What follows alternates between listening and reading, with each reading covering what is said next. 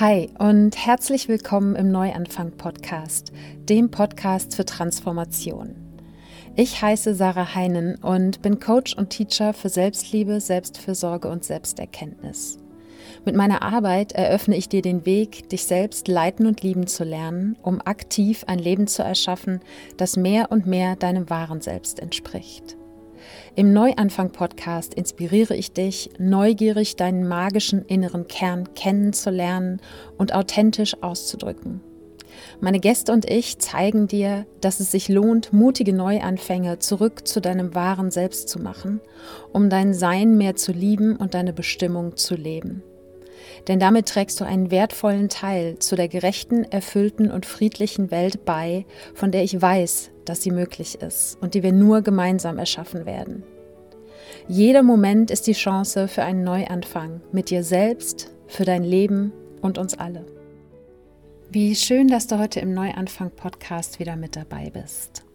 Und es gibt heute wieder eine Frage-Episode. Und diese spezielle Frage, die trage ich schon eine Weile mit mir rum, möchte ich schon seit einer ganzen Weile mit dir teilen. Und irgendwie hat immer noch so der Impuls gefehlt und neulich kam er nämlich im Gespräch mit der Simone Stocker, was du ja vor, glaube ich, zwei Wochen oder drei Wochen im Neuanfang-Podcast hören konntest. Diese Episode bzw. die Frage, die ich in dieser Episode mit dir teile, ist hilfreich, wenn du nicht genau weißt, was du willst, wenn du nicht weißt, was dir wirklich wichtig ist und was du mit deinem Leben anfangen sollst. Und vielleicht kann diese Frage auf eine gewisse Art und Weise dich auch dabei unterstützen, wenn du auf der Suche nach deinem Purpose, nach deiner Bestimmung bist und wenn dich das vielleicht ein bisschen mm, umtreibt. Und damit meine ich speziell das Gefühl von ja, Lebendigkeit und Sinn, denn das ist es, was meiner Ansicht nach unsere Bestimmung ausmacht, dass wir diese Dinge empfinden. Bevor wir da reinstarten, gibt es wie immer die Dankbarkeitsminute. Ich lade dich also ganz herzlich dazu ein, dir mit mir gemeinsam kurz ein paar Gedanken darüber zu machen, wofür du dankbar bist. Dankbar dafür, dass es schon in deinem Leben ist und dich erfüllt. Das können Menschen, Dinge oder Erlebnisse sein, das kann seit gestern, seit letztem Jahr oder schon immer in deinem Leben sein oder auch noch in der Zukunft liegen. Und ich bin gerade ganz besonders dankbar, für meine Aufzeichnungen zum Thema Erfolg, die ich vor, ich glaube, ungefähr zwei, drei Jahren gemacht habe. Und ich habe mir von den Post-its, die ich damals zusammengeschrieben habe, ein Foto gemacht und das habe ich an einer zentralen Stelle abgespeichert, wo ich immer mal wieder reinschauen kann. Und das habe ich eben gestern gemacht und habe wieder festgestellt, dass ich in so vielen Punkten meiner ganz persönlichen Erfolgsdefinition erfolgreich bin. Natürlich ist da auch noch Luft nach oben und da sind auch Punkte drauf, die noch nicht erfüllt sind. Doch ganz, ganz vieles davon lebe und verkörpere ich. Und da geht es auch um Geld, aber bei weitem nicht ausschließlich um Geld, sondern da stehen ganz, ganz viele andere Punkte drauf, die für mich ein erfülltes, erfolgreiches Leben ausmachen, die Bestandteil meines Alltags sind und die ich manchmal so ein bisschen aus den Augen verliere. Und deshalb bin ich so dankbar dafür, dass ich diese Erfolgsdefinition, meine ganz eigene, gemacht habe vor einigen Jahren. Ich habe das auch vorher, glaube ich, schon mal gemacht, aber sagen wir meine aktuelle Erfolgsdefinition, auf die ich mich beziehe. Und damals ist in dem Zusammenhang mit dieser Übung auch eine Podcast-Episode entstanden. Die, es ist, glaube ich, auch eine Frage-Episode. Die heißt, glaube ich, was bedeutet Erfolg für dich oder so ähnlich. Ich werde sie dir auf jeden Fall in den Show Notes verlinken. Und ich kann dich nur dazu ermutigen, dir diese Episode mal anzuhören und diese Übung zu machen.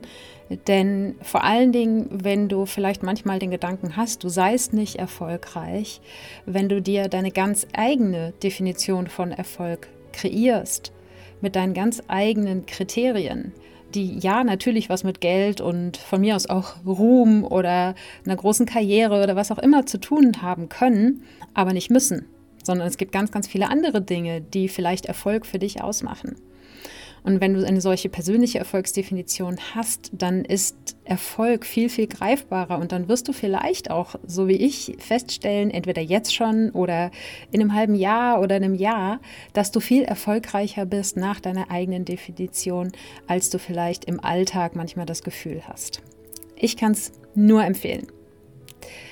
Und an dieser Stelle auch nochmal der Hinweis auf die Show Notes, weil ich dir dort auch eine Liste mit den anderen Frageepisoden verlinken werde. Ich habe jetzt zwei, dreimal auch auf YouTube gerade den Kommentar gesehen, dass Menschen sich mehr solche Frageepisoden wünschen. Und es gibt schon ganz, ganz viele und ich werde weiterhin immer mal wieder eine machen, so wie diese hier. Und alle, die es eben schon gibt, die findest du auch in den Show Notes.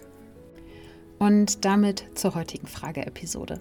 Ich werde anders als in den meisten anderen Frageepisoden, die Frage, um die es heute geht, sofort mit dir teilen. Denn die Frage ist alles andere als neu, aber diese Episode ist eine Einladung an dich, dich wirklich mal mit dieser Frage auseinanderzusetzen, die du vermutlich schon mal gehört hast. Die Frage, um die es geht, ist, was würdest du tun, beziehungsweise was würdest du nicht mehr tun, wenn du wüsstest, dass du nur noch drei Monate zu leben hast? Ja, diese Frage mag auf den ersten Blick erstmal ein kleiner Stimmungsdämpfer sozusagen sein, denn es geht darum, dich mit deinem eigenen Tod zu beschäftigen. Und im Gespräch mit Simone, habe ich ja vorhin im Intro schon gesagt, haben wir über diese Frage gesprochen, beziehungsweise über den Umstand, warum diese Frage Menschen zu radikal erscheinen mag. Und ich glaube, dass es einige Gründe dafür gibt, warum diese Frage jemandem radikal erscheinen könnte oder warum man sich auch vielleicht dagegen sträubt oder davor wegläuft, sich mit dieser Frage und dem dahinterstehenden Thema des eigenen Todes auseinanderzusetzen. Ich glaube aber, dass es vor allen Dingen auch darum geht, sich mit seinem eigenen Leben auseinanderzusetzen. Denn ja, der Tod ist das Ende von unserem jetzigen Leben in diesem Körper hier auf dieser Erde und der wartet auf uns alle. Der gehört zum Leben dazu. Und deshalb glaube ich auch, dass es ein Geschenk ist, wenn du dir erlaubst, dich mit dieser Frage und all dem, was dahinter steckt, auseinanderzusetzen. Denn wenn du dich mit deinem eigenen, ja, unausweichlichen Tod beschäftigst, kann dir das unglaublich wertvolle, ja, manchmal vielleicht auch ernüchternde Rückmeldung darüber geben, wie sehr du dein Leben lebst. Denn ich glaube, ganz, ganz viele Menschen haben Angst vor dem Tod, weil sie eigentlich Angst davor haben, ihr Leben nicht sinnvoll, erfüllend und zufrieden und in Frieden mit sich, den anderen Menschen und der Welt gelebt zu haben. Und der Tod bleibt in unserer Gesellschaft noch immer ein Tabuthema. Man sieht hier und da Punkte, wo sich das ändert und da bin ich unglaublich dankbar für. Aber für ganz, ganz viele Menschen bleibt die Auseinandersetzung mit dem eigenen Tod eben ein Tabuthema oder überhaupt die Auseinandersetzung mit Tod als Thema.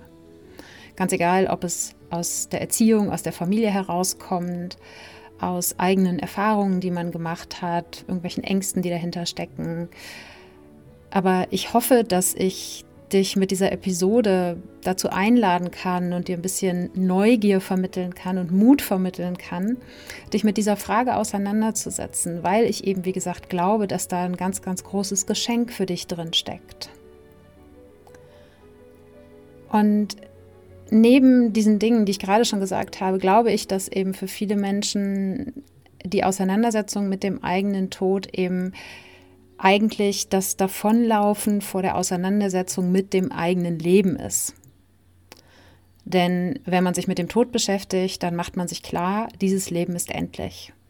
Wenn man dieses Thema Tod ausblendet, dann kann man sich selber unterbewusst immer wieder das Gefühl vermitteln, ach ja, später, später, ich habe ja noch Zeit. Ist ja nicht so schlimm, dass gerade alles irgendwie nicht so läuft, wie ich das will.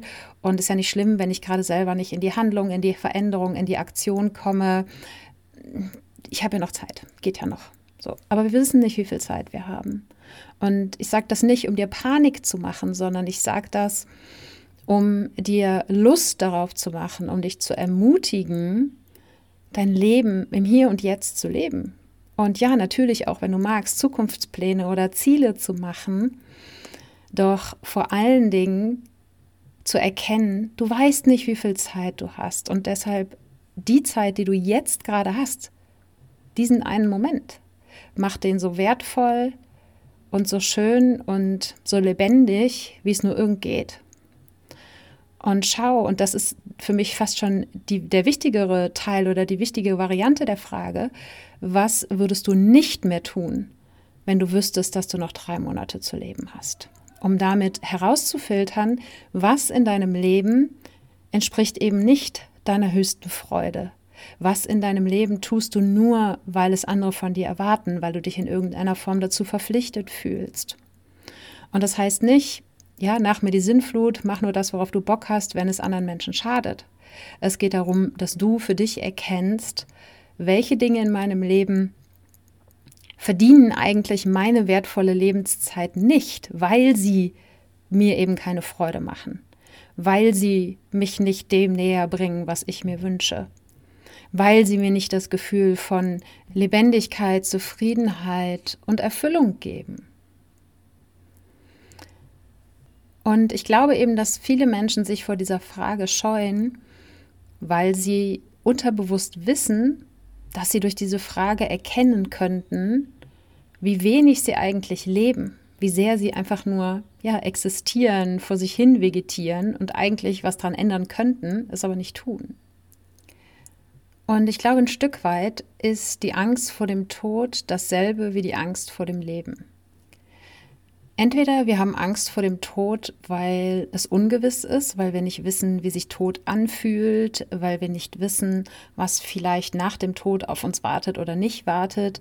Also könnte man sagen, die Angst vor dem Ungewissen. Oder aber wir haben Angst vor dem Tod, weil wir Angst davor haben, dass er zu früh kommt, dass uns vielleicht nicht genug Zeit bleibt oder dass der Tod uns etwas wegnimmt. Und ich glaube, die Angst, dass der Tod uns etwas wegnimmt oder die Angst, dass der Tod eben zu früh kommt, weil uns dann nicht genug Zeit bleibt, führt alles dahin zurück, dass wir das, was wir haben, entweder nicht genug genießen und wertschätzen. Und das ist egal, ob es jetzt dabei um Menschen geht, ob es um unsere Zeit geht oder um das, was wir mit unseren Sinnen erleben. Wenn wir all diese Dinge wirklich in uns aufsaugen und eben das Gefühl haben, wirklich zu leben, lebendig zu sein. Ich glaube, wenn wir das in unserem Alltag praktizieren, dann wird die Angst vor dem Tod kleiner. So ist es jedenfalls mir ergangen. Ich habe vor meinem eigenen Tod überhaupt keine Angst. Ja, natürlich habe ich Dinge vor in meinem Leben und es wäre schön, wenn ich die noch verwirklichen kann. Aber ich habe eben auch das Vertrauen inzwischen, dass der Tod genau dann kommt, wenn er kommen soll. Und bis dahin kann ich sagen, ich bereue nichts. Und ich versuche jeden Tag, das klappt nicht jeden Tag, aber ich versuche jeden Tag, mein Leben so zu gestalten und so intensiv zu erfahren und erleben und mich davon berühren zu lassen und damit auch andere zu berühren, dass ich, und das ist ein schönes Bild, was ich mal im Buch gelesen habe und was ich immer und immer wieder für mich nutze, dass wenn ich abends meinen Kopf auf das Kopfkissen lege, meiner Seele einen Fistbump geben kann und sagen kann, yeah, das war ein guter Tag.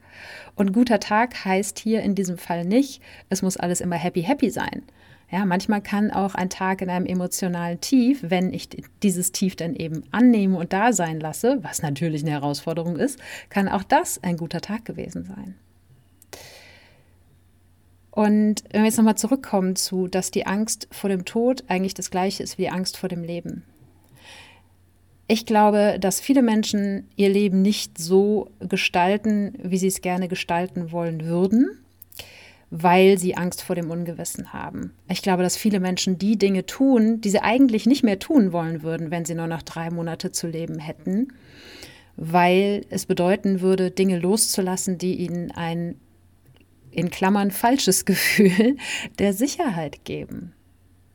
Das heißt, sowohl in Bezug auf den Tod als auch in Bezug auf das Leben haben wir Angst vor dem Ungewissen.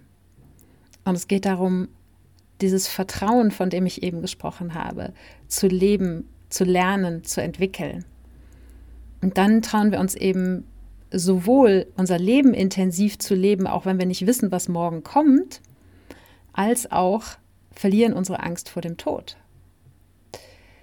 Und eine andere Angst auf das Leben bezogen, die wir aber gleichzeitig eben auch auf den Tod beziehen können, ist wieder die Angst, etwas zu verlieren. auf das Leben bezogen, etwas zu verlieren, in das wir Energie investieren, in das wir Zeit reinstecken, Dinge, die vielleicht richtig, richtig geil werden, Dinge, die wir so sehr lieben, dass wir sie eigentlich nie wieder hergeben möchten. Und weil sie so geil sind, haben wir Angst, sie auch wieder zu verlieren. Und da wiederum den Bogen zum Tod zu schlagen, ganz egal, was du in deinem Leben erreichst, ganz egal, welche, welchen wundervollen Menschen du in deinem Leben begegnest, du wirst ohne all diese Dinge und Menschen wieder diese Erde verlassen. Das heißt, du kannst dir überlegen, hast du Angst vor dem Tod, weil du Angst hast, dass der Tod dir irgendwas wegnimmt, was du jetzt gerade hast? Oder hast du Angst vor dem Leben, weil du glaubst, wenn du dir etwas Schönes kreierst, wenn du losgehst für das, was dir wirklich, wirklich wichtig ist und am Herzen liegt, dass dir das irgendwie wieder verloren gehen könnte. Und ganz egal, ob irgendeine dieser Ängste hinter der Angst auf dich jetzt zutreffen, möchte ich dich damit einfach einladen, dir mit dieser Frage, um die es hier heute im Kern geht, was würdest du tun, beziehungsweise was würdest du nicht mehr tun, wenn du wüsstest, dass du nur noch drei Monate zu leben hast, dich zusätzlich eben zu fragen, habe ich wirklich Angst vor dem Tod oder habe ich viel mehr Angst vor dem Leben? Wirklich lebendig zu sein. Und diese ganze Episode kannst du eben als Einladung verstehen, dich mal an das Thema heranzuwagen und zu schauen, gibt es für mich einen Weg, den Tod als Teil des Lebens zu akzeptieren. Und ich glaube eben, dass es leichter fällt, wenn man die Zeit, die man hier und jetzt gerade hat, wenn man die wirklich ja auspresst wie eine Zitrone und den letzten Tropfen Leben aus dem Hier und Jetzt saugt. Und das ist es eben auch, was in den Geschichten, die wir manchmal von schwerkranken Menschen hören, wie die, die Simone in unserem Gespräch geteilt hat, dass die, weil sie eben eine Prognose bekommen haben, wo klar ist, sie werden nur noch wenige Wochen oder Monate, vielleicht, wenn sie Glück haben, Jahre leben, wenn die den Tod akzeptieren, dann haben sie vielleicht nicht ihre Angst vor dem Sterbeprozess verloren, aber sie leben eben mit dem Wissen, dass der Tod kommen wird. Ein Wissen, was wir eigentlich alle haben, was die meisten Menschen aber in die hinterletzte Ecke ihres Gehirns verdrängen. Und wenn wir uns dessen eben bewusst sind, wenn wir uns erlauben, wenn wir uns trauen, dieses Wissen an die Oberfläche zu lassen, ohne in Panik zu verfallen, sondern das Ganze eben als Aufforderung zu sehen, das Leben wirklich intensiv zu leben. Ja, dann ist es das, was wir uns von den Menschen abschauen können, von diesen Geschichten, die man ja immer und immer wieder hört, dass schwerkranke Menschen, nachdem ihnen klar ist, wie viel oder dass sie nicht mehr viel Zeit zu leben haben, das Leben wirklich genießen und glücklicher sind, als sie es vorher waren, so absurd einem das erscheint, wenn jemand die, die eine Diagnose bekommt, die heißt, Du hast nur noch x Tage, Wochen, Monate zu leben. Und ich glaube, dass du, und da können wir uns wieder die Natur als Beispiel nehmen, als Vorbild nehmen. Wenn du dir jetzt gerade im Frühling alles anschaust, was anfängt zu sprießen und zu wachsen, die Blumen, die aufblühen, du kannst nur aufblühen, wenn du auch bereit bist zu sterben. Und du kannst auch ewig eine Knospe bleiben und dir denken, morgen, morgen. Ja, ja, irgendwann mache ich das. Irgendwann traue ich mich. Irgendwann fange ich richtig intensiv an zu leben. Irgendwann sage ich den Menschen, die ich liebe, dass ich sie liebe. Irgendwann mache ich endlich meine Idee zur Wirklichkeit. Irgendwann ziehe ich an den Ort, wo ich wirklich hinziehen möchte. Irgendwann entscheide ich mich für X und Y, was ich schon so lange in mir trage und niemals aufblühen. Du kannst ewig in diesem Knospenstatus bleiben und als Knospe sterben. Oder du kannst dich dafür entscheiden, wirklich, ja, im Englischen sagt man to spend you, ja, dich, deine Energie, dein Leben zu äh, spenden. Das funktioniert im Deutschen nicht, ne? dich wirklich in das Leben hineinzugeben, auch auf die Gefahr hin, dass mit dieser Intensität Verletzungen einhergehen können, auch mit dem Wissen, dass mit dieser Intensität du vielleicht auf die Nase fallen kannst, aber du hast geblüht. Und ich glaube, dass das der Sinn unseres Lebens ist, dass wir wachsen, dass wir uns trauen, aufzublühen dass wir dieses Leben und diesen Körper, den wir geschenkt bekommen, ganz egal, ob der immer so funktioniert, wie wir uns das vorstellen oder nicht, oder ob das Leben immer so funktioniert, wie wir uns das vorstellen, dass wir das wirklich auskosten. Und das ist nicht nur für dich, sondern ich glaube eben auch, dass wenn du dich wirklich traust, aufzublühen und dich auf die Dinge zu fokussieren, die du wirklich tun würdest, wenn du wüsstest, dass du nicht mehr lange zu leben hast dass du dann ganz unweigerlich auch dahin kommst, deinen Purpose, deine Bestimmung, das, was als Samen in deinem Herzen schon lange da ist, das auch in die Welt zu bringen, ganz egal, was das ist und wie das aussieht. Und dass du damit eben auch dein Geschenk mit der Welt teilst, das in dir schlummert, was jede, jeder von uns hat und was für jeden Menschen anders aussieht und was nicht immer mit dem Beruf zu tun haben muss. Und wenn du eben in diesem Knospenstatus bleibst und immer sagst, ja, irgendwann, irgendwann, dann enthältst du auch der Welt sozusagen dein Geschenk vor. Und niemand kann sich an dir, wie du aufgeblüht bist, an deiner Blüte sozusagen erfreuen. Niemand kann deinen wunderschönen Duft sozusagen wahrnehmen, ja, weder du selbst noch die Menschen in deinem Umfeld oder wir alle hier draußen.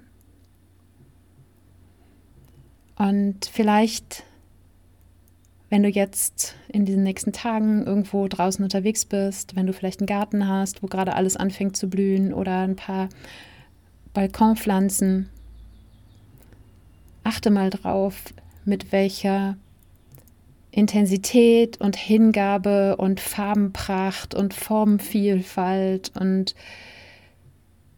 ungefragt, ob irgendjemand hinschaut oder ob sich irgendwer dafür interessiert, wie die Natur anfängt, überall aufzublühen, aufzubrechen, wo Neues entsteht.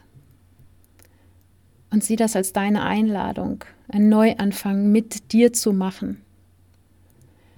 Und vielleicht eben, indem du dich traust, dir diese Frage zu stellen. Was würde ich tun, was würde ich nicht mehr tun, wenn ich wüsste, dass ich nur noch drei Monate zu leben habe? Weil wenn du dir die Bäume und Blumen anschaust, denen ist das egal, dass der Herbst kommen wird und sie sterben werden. Also sie sterben ja nicht, oder die meisten jedenfalls nicht ganz, aber ja, die Blüten, aus den Blüten kommen Früchte und die Blüten fallen ab und ja, die Blätter fallen irgendwann ab gehört zum Kreislauf des Lebens dazu und genauso ist es für uns eben auch. Wir dürfen aufblühen, es dürfen Früchte daraus erwachsen und irgendwann sterben wir eben auch. Und deshalb glaube ich, dass diese Auseinandersetzung mit der Frage unglaublich wertvoll sein kann. Und ja, sie kann vielleicht an der einen oder anderen Stelle auch mal pieksen und ein bisschen wehtun. Aber ich glaube, dass es ein wertvolles Pieksen ist, was dich auf Dinge hinweist, die du anschauen darfst in deinem Leben. Und ja, ich hoffe, du hast, wenn du jetzt jedenfalls bis hierhin zugehört hast, auch ein Interesse daran, dich mit dieser Frage auseinanderzusetzen. Und ich hoffe, dass sie ja, dich ermutigt, dich auf die Dinge zu fokussieren, die dir wirklich, wirklich wichtig sind. Und ja, ich werde dir in den Shownotes, wie gesagt, die anderen Frageepisoden verlinken, werde dir dort auch nochmal das Gespräch mit Simone verlinken. Und die Shownotes findest du unter sarah-heinen.de slash Episode 258. Ich danke dir von Herzen für dein Zuhören und deine Zeit und freue mich, wenn du auch nächsten Sonntag wieder dabei bist. Wenn die Themen im Neuanfang-Podcast dich schon bereichert haben, kommst du im Team Neuanfang deinem wahren Selbst noch näher. Das ist meine Mitglieder-Community, wo du in monatlichen Live-Sessions tiefer in deine Selbstliebe, Selbstfürsorge und Selbsterkenntnis einsteigst, durch Human Design deine Energie, Potenziale und Lernaufgaben kennenlernst und dich mit Menschen austauschst, die auf einem ähnlichen Weg sind wie du. Infos zum Team Neuanfang findest du unter sarah-heinen.de slash teamneuanfang und Sarah wie immer ohne H geschrieben. Und jetzt hab einen wundervollen Tag, mach den Neuanfang und liebe dein Sein.